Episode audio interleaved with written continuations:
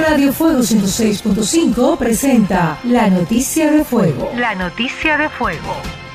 Las fronteras de Ecuador seguirán cerradas mientras el Gabinete Sectorial de Seguridad define los protocolos a seguir en caso de una posible reapertura parcial, focalizada, controlada y coordinada de las fronteras. Esta mañana se realizó la décima sexta reunión de este gabinete sectorial y la segunda para tratar sobre los ajustes a estos protocolos que se enfocan en lo sanitario, comercio e intercambio en las zonas fronterizas.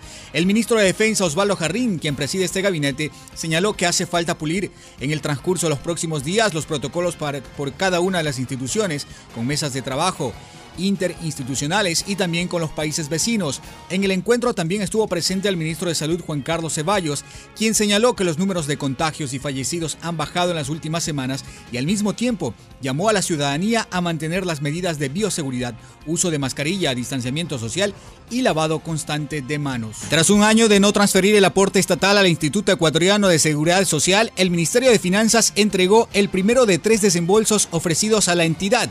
Jorge Wattet, presidente del IES, informó este viernes 30 de octubre que la institución recibió 355 millones del Ministerio de Finanzas para cubrir el pago pendiente por el aporte estatal para cancelar pensiones que adeudaba desde octubre pasado. El IES suscribió la semana anterior un convenio en el que se compromete a pagar 1.527 millones en efectivo en tres cuotas hasta diciembre. El Ministerio del Ambiente y Agua de Ecuador informó que cinco áreas protegidas en la provincia del Guayas estarán cerradas a partir de mañana 31 de octubre, de acuerdo a las resoluciones del Comité de Operaciones de Emergencia de Guayaquil y Playas que buscan disminuir los contagios de COVID-19.